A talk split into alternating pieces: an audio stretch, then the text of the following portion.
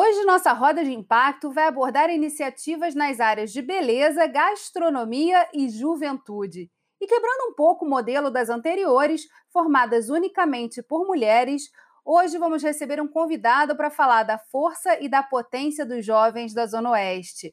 Esses três empreendedores vão contar para a gente de que forma a pandemia da Covid-19 movimentou a rotina dos seus negócios eu me chamo Geisa Rocha, sou a jornalista responsável por mediar essas conversas e te convido a conhecer essas grandes mulheres e homens de impacto. Vem com a gente! Durante o ano de 2020, o movimento Rio de Impacto, liderado pelo Fórum da LERJ de Desenvolvimento do Estado do Rio de Janeiro, em parceria com a Rede Cooperativa de Mulheres Empreendedoras da ONG Asplande, realizou uma série de rodas de conversa, sempre na última quinta-feira do mês, para ouvir empreendedores que estão atuando em suas comunidades e mudando realidades em meio à pandemia da Covid-19. Esses encontros e os relatos inspiradores deram origem à série de podcasts Roda de Impacto. A partir das histórias de superação, aprendizados e resiliência, essas mulheres ensinaram como produzir faz parte das suas vidas e o impacto positivo que elas causam na sociedade nasce justamente da necessidade de solucionar problemas reais. Por isso, vamos discutir de que forma a pandemia impulsionou uma série de novas soluções para vencer os desafios diários de manutenção e sobrevivência desses pequenos negócios sociais e projetos de impacto. No episódio de hoje, vamos conversar com Gelson Henrique, Cláudia Cantreva e Elizabeth Lima. Na primeira rodada de conversa, cada um se apresenta e conta como surgiu o negócio de impacto social que lidera. Quem começa essa roda é o jovem empreendedor Gelson Henrique, que representa o Se Joga, caravana itinerante da juventude, projeto que promove espaços de diálogo com jovens do ensino médio de escolas da periferia do bairro de Campo Grande, na zona oeste do Rio de Janeiro. Gelson, conta pra gente um pouco sobre o projeto. Eu sou Gelson Henrique, eu tenho 21 anos, estou me formando agora em Ciências Sociais pela Universidade Federal Rural do Rio de Janeiro e estou conselheiro do Unicef Brasil, conselheiro consultivo. Eu sou um dos idealizadores e coordenadores do Se Joga, que é a Caravana Itinerante da Juventude, que é uma iniciativa que visa estimular jovens de periferias e favelas à participação política e social, entendendo que nós estamos numa sociedade que as coisas que acontecem nela a gente tem que estar atento, porque afetam diretamente a gente. E quando a gente pensa a participação social e política até os dias de hoje, muitas das vezes, por mais que se diga democrática, tem poucos jovens de periferias e favelas que estão construindo isso. E aí a gente entende que a importância desses jovens estarem participando, da gente estar participando, com os nossos olhares, com as nossas vivências, com as nossas estratégias de vida, para nós estarmos pautando políticas públicas. Porque se não for a gente que está vivendo as políticas públicas, vai continuar da mesma forma que está acontecendo. Né? A gente olha para o transporte, a gente olha para a saúde e acaba não se vendo nesses espaços. E quando a gente pensa a escola, principalmente, é uma educação que ela é completamente verticalizada e a gente precisa, o primeiro ponto é mostrar para esses adolescentes e jovens que o espaço da escola é um espaço que precisa ser apropriado por eles eu estudei minha vida toda em colégio público, hoje sou de uma universidade pública também, mas é um processo que é muito complicado da gente se ver de fato como permanente naquele espaço, como se a gente fosse o, o impulso da mudança. E aí o Se Joga ele nasce com essa proposta, a gente nasceu, a gente já tinha ideia, mas a gente foi estimulado através de uma iniciativa do Unicef chamada Generation Unlimited, que chegou no Brasil como Chama na Solução, foi desenvolvido pelo Instituto Viração de Educomunicação de São Paulo. E aí a gente foi para São Paulo, ficou uma semana lá pensando como é que a gente ia colocar essa ideia no papel. Depois que a gente colocou essa ideia no papel, a gente foi selecionado entre os 10, né? Fomos cinco selecionados para receber um capital semente para fazer com que o projeto acontecesse, fazer uma, um protótipo. O nosso protótipo nós temos três grupos focais para entender qual, se realmente a ideia do Se Joga que nós estamos propondo fazia sentido. Porque não adianta a gente falar de participação se a gente fizer a nossa construção não tivesse não fosse participativa.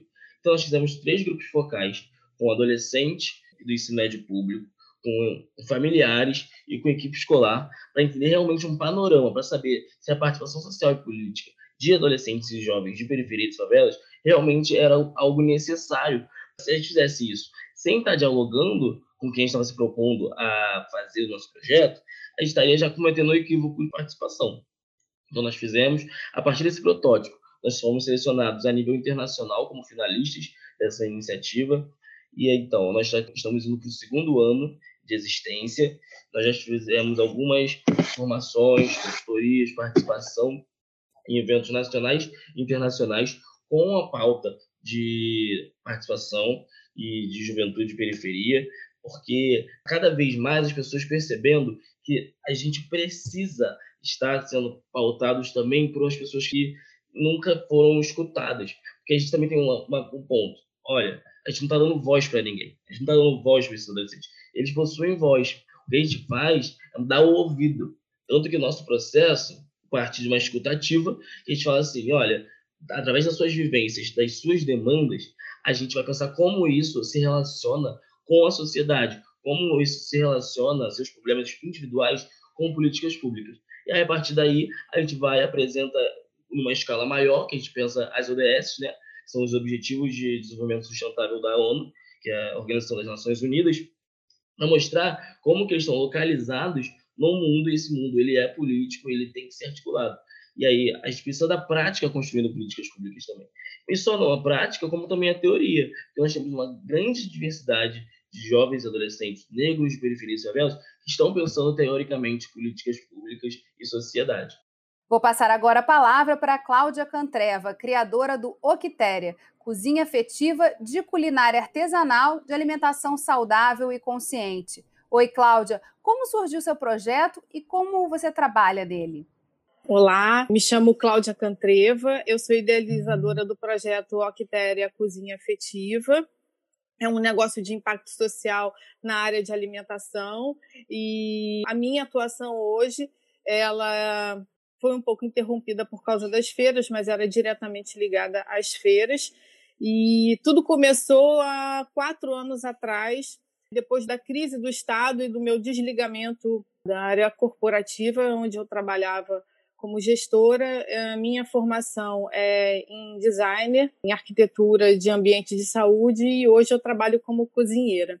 E foi um momento muito complicado na minha vida, onde eu por questões de muito estresse, muita cobrança como gestora na área pública, principalmente, eu me dediquei muito e foquei no trabalho e com isso eu acabei desenvolvendo obesidade mórbida. E esse desligamento que ocorreu foi um divisor de águas na minha vida, porque foi um momento de eu parar e pensar o que era prioridade para mim. Se era a minha saúde física, mental, né, e espiritual, ou se era simplesmente ganhar dinheiro para viver numa roda viva onde nunca nenhum dinheiro bastava, sabe? Então foi um momento muito positivo onde isso transformou não só a minha vida, mas a da minha família também. Eu tive tempo para rever conceitos e valores, dar importância a coisas que às vezes a gente não tem tempo para parar para perceber. E aí eu pensei, o que, que eu posso fazer para transformar a minha vida?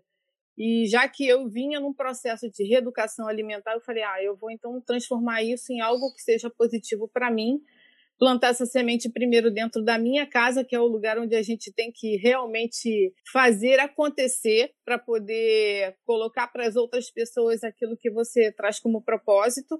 E isso foi muito bom, porque houve a transformação de fato de todo mundo, né? E aí eu comecei nessa seara aí, só que isso já não estava mais me bastando. Eu queria, eu sentia a necessidade de fazer algo diferente. E aí foi quando eu comecei a buscar outros caminhos, né? De como eu poderia transformar aquilo que eu sabia fazer, que era cozinhar, mas também ajudar outras pessoas.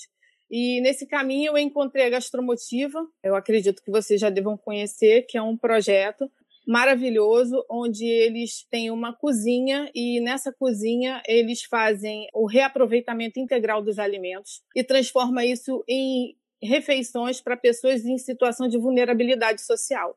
Então eu cheguei lá me colocando como voluntária e esse voluntariado criou muitas oportunidades, né? Porque eu também comecei a trabalhar como voluntária interna na área de impacto social da gastromotiva. E isso me levou a outros caminhos que me geraram outras oportunidades e me abriram a visão para muitas coisas que eu desconhecia. E lá eu fiz um curso de empreendedorismo na área de gastronomia que me oportunizou a conhecer a Junta Local, que foi uma feira também de pequenos produtores, onde é, é uma comunidade que junta produtores que produzem seus próprios alimentos, sejam artesanais ou na área da agricultura mesmo. E essas feiras comunitárias elas acontecem juntando quem compra de quem faz, fomentando mesmo a economia local. Então, é um contato direto com as pessoas, um contato, é um elo humanizado, sabe? Em que você tem a oportunidade de conhecer pessoas, histórias, contar um pouco do que você é, do que você faz, e isso também me fez chegar na Splend, que, cara, é, contribuiu demais para minha construção através da educação, e estou nesse caminho aí até agora buscando mais oportunidades. E agora, Elizabeth Lima vai falar. Ela é empreendedora da Acessórios Bel Lima, que produz bijuterias com material reciclável e vai contar para gente como essa iniciativa surgiu. Oi, Elizabeth, a palavra está contigo. Olá, a Cláudia falou uma coisa muito legal, assim que eu acho que cabe com todo mundo. Ele começou com um diagnóstico que eu tive de câncer de mama e eu vinha do mundo corporativo na área de saúde também, lidava atualmente com órgãos públicos, e parecia que eu nadava, nadava, nadava e nunca conseguia chegar em, lugar nenhum. Sempre eu precisava de mais e mais e mais, e essa vida doida acabou me rendendo é, um desgaste físico muito grande, e eu fui diagnosticada com câncer de mama. E aí eu tive que parar, frear por conta do tratamento, me desliguei da minha empresa e fui focar nesse tratamento. E com isso, eu lá, junto com as minhas amigas carequinhas, resolvi dar uma alegria a todo mundo e comecei a fazer bijuteria para todo mundo. Aí eu levava colar, eu levava brinco, eu levava lacinho. E aí isso foi me dando uma ideia, surgiu a ideia de eu começar a fazer as bijuterias. Aí eu fui pesquisar sobre materiais e tal e li uma, um, uma reportagem sobre as cápsulas de café e toda a problemática do descarte incorreto desse resíduo. E eu comecei a fazer as primeiras peças, isso foi em 2009. Oficialmente mesmo, eu consegui engatar meu ateliê logo depois do tratamento, em 2011. E aí eu comecei, foi difícil no começo, porque as pessoas olhavam, nem acreditavam que era cápsula de café, e eu vim ressignificando esse resíduo e, e, outros resíduos, fui, fui acoplando outros resíduos à bijuteria, e hoje a minha proposta é fazer um acessório que expresse a nossa melhor qualidade, que cada pessoa é um universo. Então, eu acho que o acessório ele tem que ressaltar isso, a diferença entre as pessoas, e que a pessoa saia do lugar comum e tenha um acessório personalizado feito para ela e feito com essa mensagem positiva, né, que é ressignificação de tudo. Como ela falou no, na alimentação, é reaproveitar tudo. A gente precisa realmente ter essa visão de reaproveitamento, né? E é isso. Eu venho caminhando até aí e com as planos eu consegui me estruturar de uma forma muito melhor. Obrigada, Beth. Esse ano, né, em, a partir de março, a gente começou a assistir uma série de medidas de isolamento social. Muitas das atividades que a gente fazia no dia a dia foram interrompidas e novas realidades se impuseram, né? Muito nós nos voltamos para casa e a partir da casa tivemos que refazer os laços e os contatos e, e refazer às vezes até o próprio negócio. E eu queria que vocês contassem nessa rodada como é que foi, como é que está sendo, né? Porque não acabou. A gente agora está meio que voltando a ter alguma exposição, saindo às vezes, enfim, mas não acabou a pandemia. A gente está assim naquele momento olhando para ver o que, vai acontecer. E eu queria muito que vocês falassem agora nessa rodada sobre isso, assim, como é que foi esse momento, como é que foi a partir de março, eu olhando a perspectiva do negócio de vocês, como é que foi se readaptar e reorganizar para lidar com isso durante a pandemia. Então, Gelson, a palavra está contigo. Obrigado, Geisa. Mudou tudo completamente, né? Como no mundo todo. É, só que nós somos uma equipe de seis pessoas.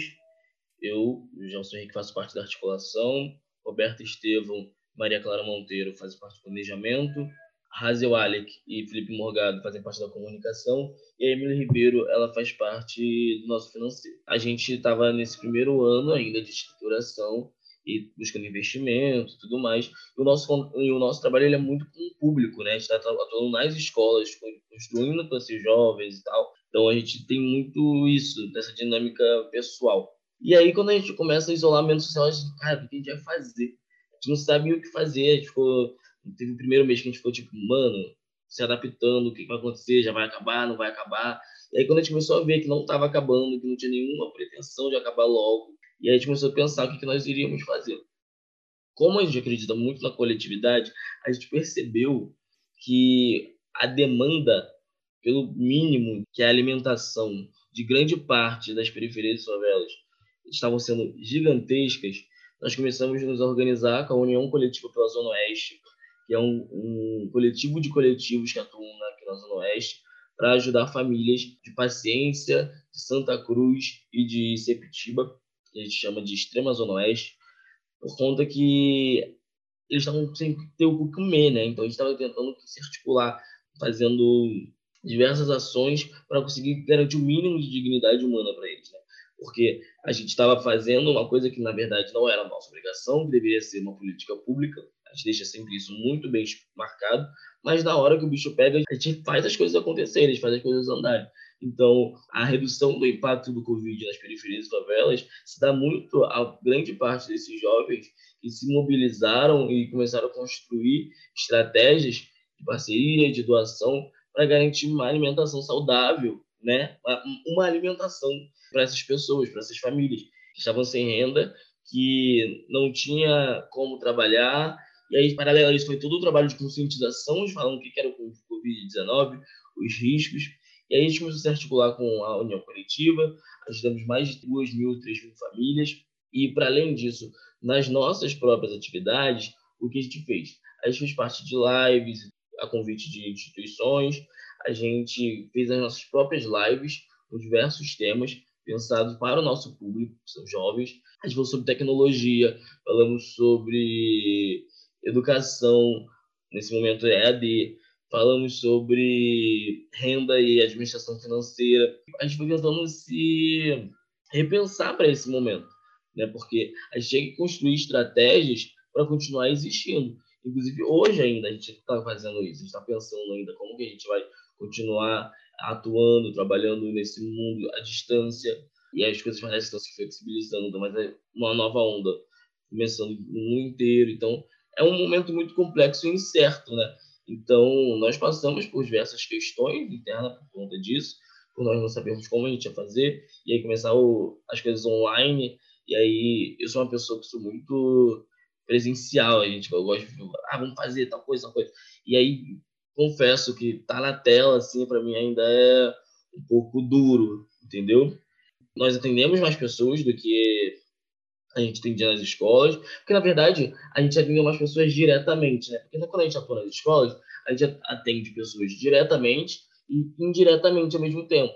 Porque a partir do momento que a gente está conversando e, e, trazendo alguns debates para esses adolescentes, para esses jovens, eles levam para o seu espaço escolar, para a sua família. Então, por exemplo, a gente não limita o que é participação participação, seja participando de algum fórum, de alguma audiência pública, de algum conselho, mas também é você escolher o que você vai fazer na sua modalidade de educação física, sabe? Você ajudar a pensar um currículo para o seu ano. Porque é muito duro quando a gente olha para o currículo e não enxerga que atrás dele que vai aprender são pessoas, né? Às vezes, olhar para o sistema educacional como um sistema vivo, onde tem pessoas que estão aprendendo, não é apenas número, né? Então, a gente entende que a gente atua indiretamente com as famílias, com os amigos. Então, por isso que lá atrás, no nosso grupo focal, a gente fez questão de juntar esses jovens com a equipe escolar e com os próprios familiares, porque a gente entende que é reflexível, é relacional à nossa vida. Nós somos seres e convivemos em sociedade em todos os momentos. Perfeito, Gelson. Tem várias perguntinhas aqui para a última rodada. Cláudia, você estava relatando né, todas as interações que estão ajudando aí e estão direcionando os seus negócios. Como é que foi esse momento de pandemia para vocês? Foi complicado. Os desafios foram múltiplos, porque assim, muitas das coisas que eu fazia, né, das minhas ações, foram interrompidas, né? O meu trabalho voluntário junto à cozinha solidária lá da Gastromotiva, o próprio desenvolvimento nosso na Espland na rede Impacta Mulher, então muitas coisas precisaram ser repensadas para continuar caminhando. E nesse meio tempo, eu participava muito de feiras e a minha última feira acabou sendo em fevereiro, porque entre fevereiro e março, que seria a próxima feira, que foi cancelada por conta do Covid, infelizmente. É, meu marido foi diagnosticado como câncer, então o meu confinamento em casa passou a ser muito mais sério porque comprometia somente a vida das outras pessoas lá fora, mas principalmente a saúde física é, e emocional, mental da minha família, né? Então eu precisei repensar muitas coisas e o meu trabalho, a minha sustentabilidade era diretamente ligada às feiras e isso deixou de existir. A junta local ela possuía dois viés de trabalho: as feiras comunitárias, as presenciais e as feiras que eram sacolas que são ainda, né? Hoje mais ativa, que são as sacolas virtuais, que são as feiras, mas que você pode fazer pela internet. Então, isso acabou ficando intensificado. E eu não, até então, como eu tinha ingressado há pouco tempo na junta local, eu ainda não participava das sacolas virtuais e precisei me reinventar nesse momento. Eu falei, o que, que eu vou fazer, como eu vou fazer, o que, que eu vou oferecer. Então, foi um momento único porque, como o Gelson estava falando, ele é uma equipe de seis, eu sou uma equipe de uma, que compro insumo, que faço produto, que trabalho na cozinha, que faço embalagem, que faço rotulagem, que faço entrega. Então, assim, são muitos processos para uma única pessoa estar tá fazendo, sabe?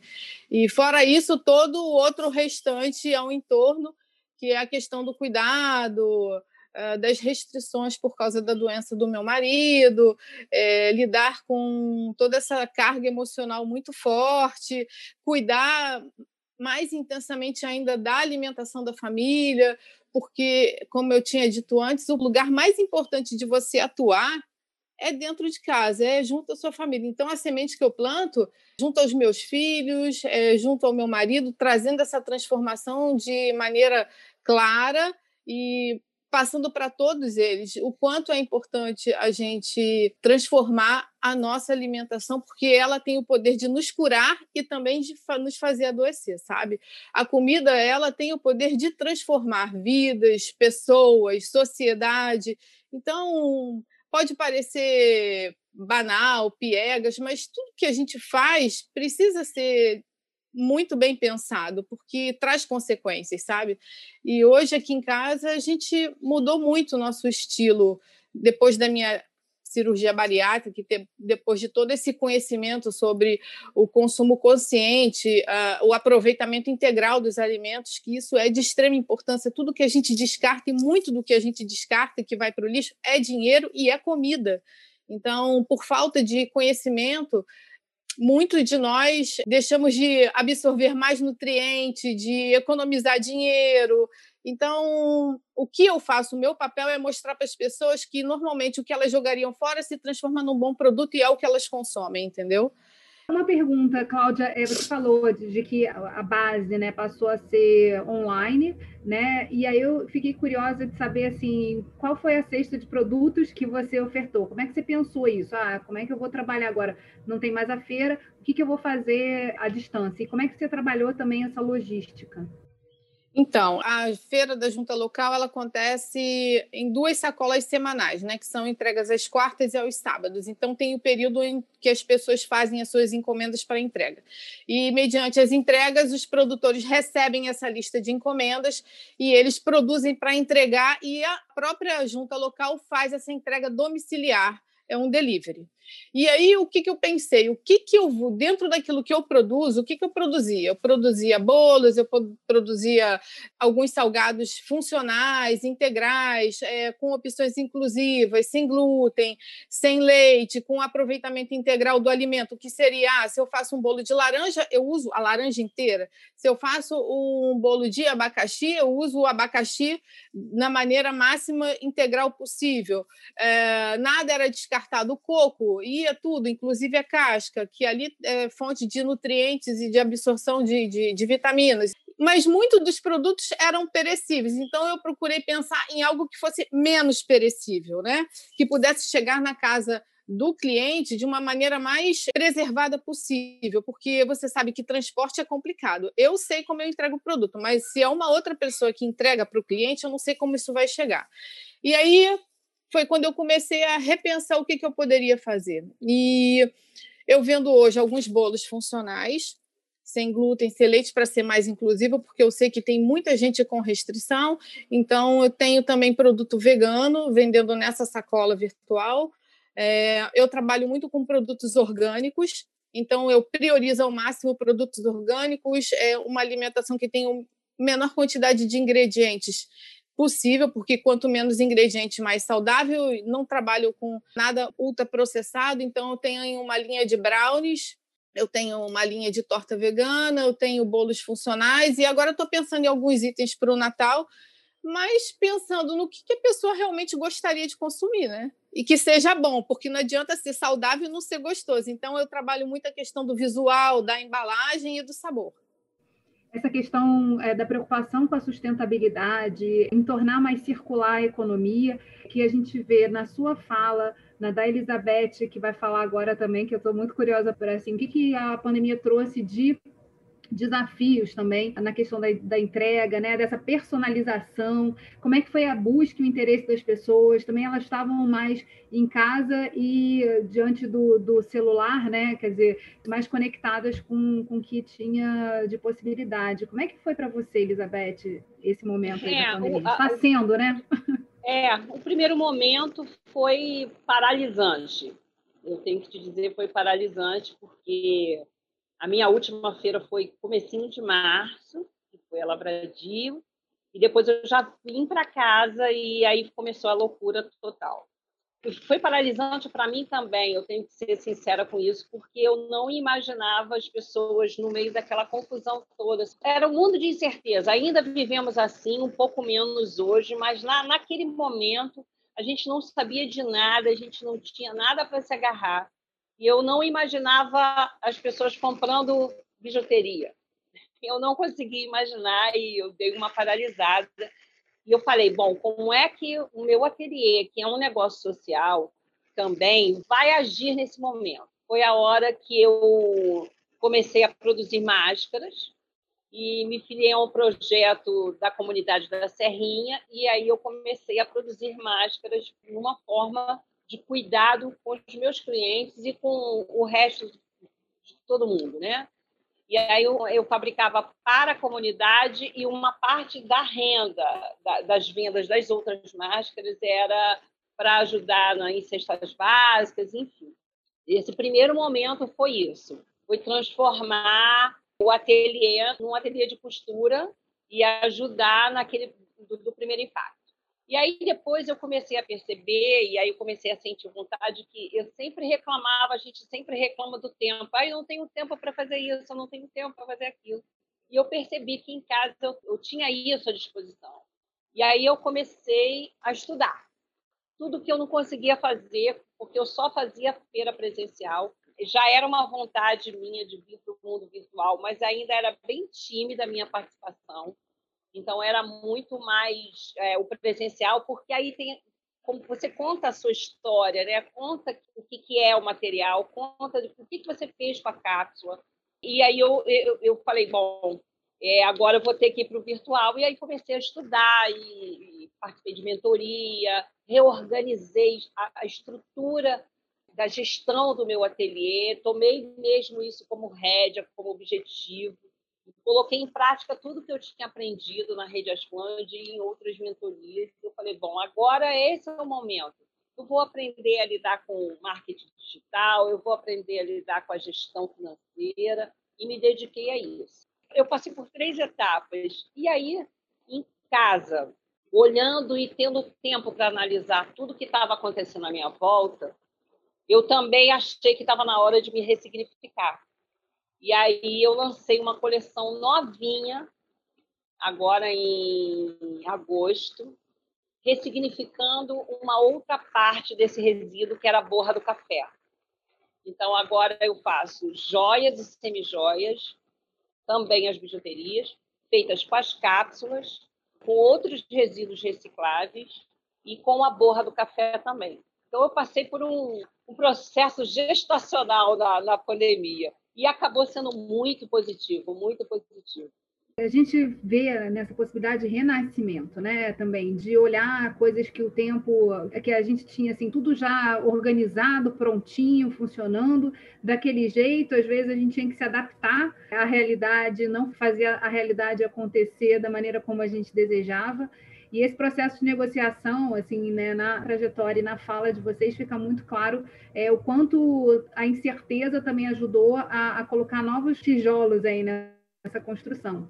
Gelson, mundo digital, né, é, na sua perspectiva, para os jovens que, que a gente sabe estão afastados das escolas, tiveram muita dificuldade de acessar os conteúdos, mas também já tinham uma vivência a partir de é, atuação em redes sociais, etc. O que, que foi para você e o que, que você acha que esse novo momento desenha de perspectiva para essa juventude em termos de acesso à informação, é, em termos de encontrar outras fontes e também isso ajudar também a redirecionar o que, que a escola está dando como conteúdo e de que forma ela está formando, né? Esses jovens para os desafios que vêm pela frente? Pelo menos, Geis, assim, no meu círculo, eu percebi que houve também um esgotamento assim de rede social, de internet, de tecnologia, porque era algo que era muito presente na nossa vida, né? Mas claro que eu estou falando do meu círculo social, eu não posso extrapolar e falar que isso é para a juventude inteira, né? São sobre os jovens que estão no meu convívio, então é um grupo bem demarcado. Então, foi uma coisa que a galera tá vendo como tipo, olha, a tecnologia tá aí, mas ela cansa quando a gente só tem que viver pelas mídias, pelas redes sociais e tudo mais. Então, eu já cansei de vários amigos meus, tipo assim, desativarem todas as redes sociais e ficar um tempo fora, assim. Eu já passei por esse processo, eu não cheguei a desativar a rede social, mas só que, tipo, eu fico deitado sem fazer nada, exatamente nada. Eu pego um livro para ler e tudo mais. Sabe aquela coisa que tipo assim, você recebe uma mensagem e você não tem coragem, não tem vontade de responder? Então, por conta que fica meio que é, é tanta coisa, tanta informação e muitos amigos também sofreram muito de ansiedade por conta das notícias que são muito rápidas, né? Então, é muita informação, chuva de informação, ainda mais no início da pandemia, que era notícias atrás de notícias e é tipo assim, meu Deus, o que está acontecendo? O que, vai ser daqui a um tempo? Onde é que eu tô? O que está acontecendo? Vai voltar a aula? Não vai voltar a aula? Eu sou formando pela Rural, né? E no primeiro período não teve online, foi por conta da gente ter muitas problemáticas. Nem todo mundo tem acesso à internet, nem todo mundo tem acesso a conteúdo, a formas de ter aula online, AD, então teria que ser um programa bem pensado e tudo mais. E aí, agora, no segundo semestre, começou a ter a distância e ele era facultativo, só quem pudesse, quisesse fazer, faria. E aí, como eu estava me formando, como estou me formando, só faltavam quatro matérias para me formar, eu peguei e estou no escrita de monografia e tudo mais. E está sendo um, um, período muito pesado, sendo online, assim, tipo, foi o período que eu menos tive matéria durante toda a graduação, mas está sendo mais pesado do que, às vezes, no momento presencial, porque parece que tem tanta demanda, mas tanta demanda, porque é um excesso de demanda por achar que não tem demanda. Essa é a minha leitura. Tipo assim, ah, não vai ter muita demanda, não vamos sobrecarregar muito, mas também, por não sobrecarregar muito, vamos fazer isso, isso, isso, isso. Sendo que esse, isso, isso, isso, isso, são de todo mundo. Então, isso acaba sobrecarregando também, né? Então, eu não sei como é que funcionou o sistema educacional do Estado e do município. É, tenho primos mais novos que participaram, mas só que pela visão deles foi péssimo, assim, porque eles não conseguiam acessar, eles não conseguiam acompanhar, até por conta de internet também, mas também conta que assim, a presença é muito difícil, né? E entendendo também o lado dos professores. Os professores tiveram que descobrir uma outra profissão no meio disso, né? Eles, além de professores, tiveram que virar blogueiros e fazer vídeo, produzir vídeo, e isso é uma, algo muito pesado, porque imagina você pegar um professor já está há 30 anos dentro de sala de aula fala assim, olha, agora tudo mudou, você vai ter que fazer isso, isso, isso, isso. Também é um, desafio para a categoria dos professores, né? Então, é entender o momento de complexidade em todos os lados. Tem no lado dos estudantes, tem no lado dos profissionais.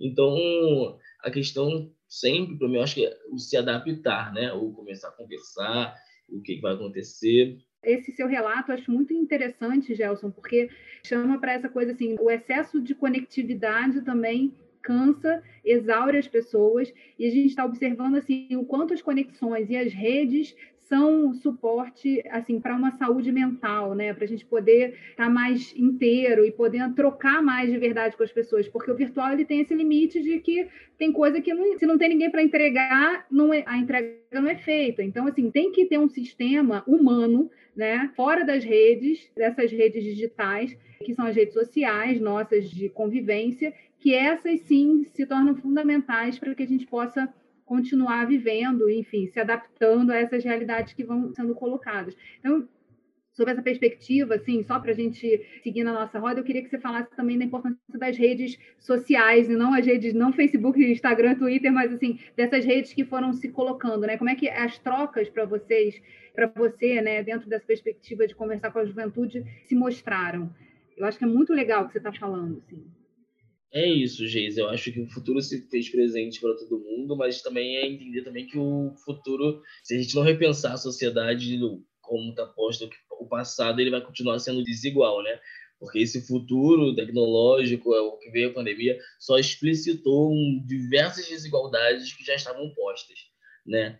Então, acho que a gente precisa de um novo pacto, de fato, de como que de sociedade que a gente vai fazer para estruturar, porque senão a gente vai continuar fazendo e vai colapsar a importância das redes sociais, acho que eu sempre falei, desde novo, assim, tipo, eu comecei com o meu trabalho e o meu ativismo desde meus 15 anos, e eu sempre falei que a rede é o que move tudo. Assim. Eu acho que é eu conhecer a Daisy, que, que eu conheci a Mirella, conheci a Daisy, que eu estou conhecendo vocês, e daqui a tempo a gente vai estar conhecendo outras pessoas através da gente, porque as coisas vão se movimentando, a gente vai se relacionando. Eu falo assim, ah, olha, eu conheço a Cláudia, que faz tal trabalho, a Elizabeth, até a Geisa. Ou vocês, ah, eu tenho o Gelson lá em Campo Grande, São Oeste.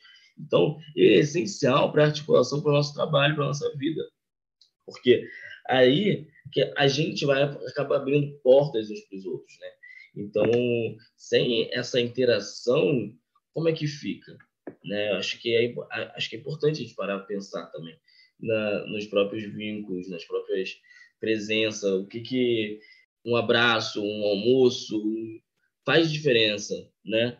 Porque isso também, querendo ou não, é uma forma de estar trabalhando, né? Tipo, de você estar trabalhando até a, a, a, o seu emocional, assim. Porque você sem esse emocional, como a Cláudia bem trouxe, você vai ter um, um pico de estresse ou alguma outra coisa que você vai parar. Você vai parar e nada mais na sua vida vai andar, né? Então isso é importante a gente pensar na nossa saúde mental. A nossa saúde mental ela é completamente essencial para a nossa vida e para o nosso cotidiano. Perfeito.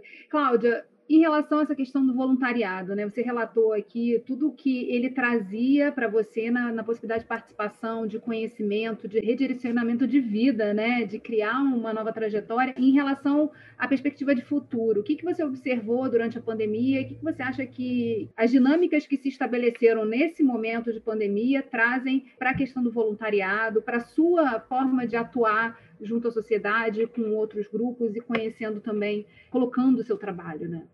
Eu acho assim que o futuro, ele nesse momento, ele teve que trazer um olhar diferente para todo mundo. O voluntariado que eu fazia antes acabou precisando ser interrompido, né? E não não tive como participar mais dos serviços na cozinha voluntária, que eu fazia também serviço de salão e também na área de impacto social da gastromotiva.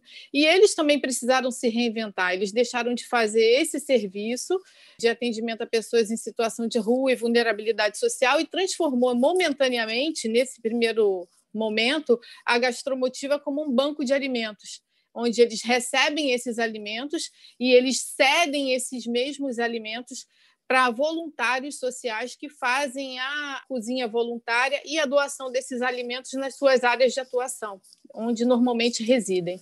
Eu queria muito participar, mas por conta do que eu falei da doença do meu marido, das restrições de contato, eu preferi nesse primeiro momento cuidar da minha família, priorizar isso e participar assim que for possível, mas sempre fazendo interação com eles e tudo mais. Então, esse foi a mudança que aconteceu na gastromotiva e graças a Deus eles continuam fazendo e tendo um impacto social muito positivo.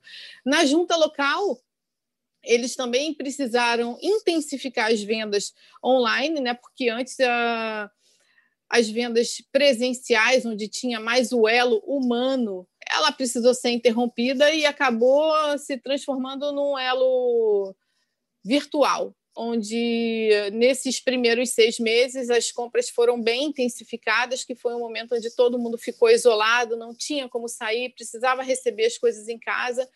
E teve um boom não só para a junta local, mas para todos os negócios que trabalhavam com as vendas pela internet.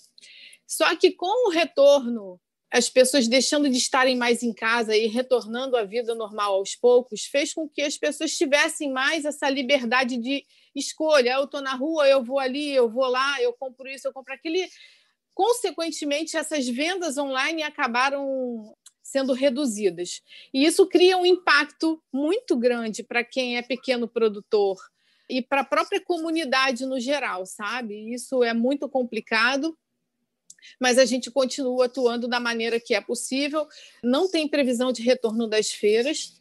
Acredito que somente mesmo para o ano que vem, quando tiver a, a população imunizada, vacinada, com todas essas questões de segurança, que isso é muito importante. E eu também só posso voltar a participar das feiras depois que isso acontecer. E eu penso que esse momento foi muito claro para que todos entendam que as conexões é o que faz valer tudo que a gente faz nesse momento, entendeu? É um que indica para o outro, que conhece, que, que pode falar um pouco do seu trabalho, que compartilha, que divulga o que você faz, e você faz isso com um amigo também, e tudo se transformou numa rede de conexões virtuais.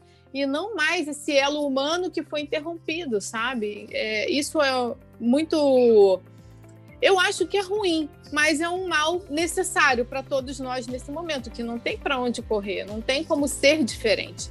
Então, eu vejo que você estar conectado e ter esse contato com o teu público, com essa tua persona, com esse teu cliente, é muito importante. Você mostrar um pouco daquilo que você faz, do seu propósito de vida, o porquê você faz, mas ele tem que ser um reflexo daquilo que eu trago como propósito, sabe? E muitas vezes ele me absorve mais do que eu tenho retorno, mas ao mesmo tempo é algo que me faz feliz. E isso é mais, mais importante, né? O quinto episódio da série Roda de Impacto fica por aqui. Obrigada a você, ouvinte, que acompanha a nossa programação e aproveita para salvar o nosso podcast na sua playlist. Siga o Movimento Rio de Impacto nas redes sociais e acesse o nosso site www.riodeimpacto.com.br. Te encontro no próximo episódio. Até lá!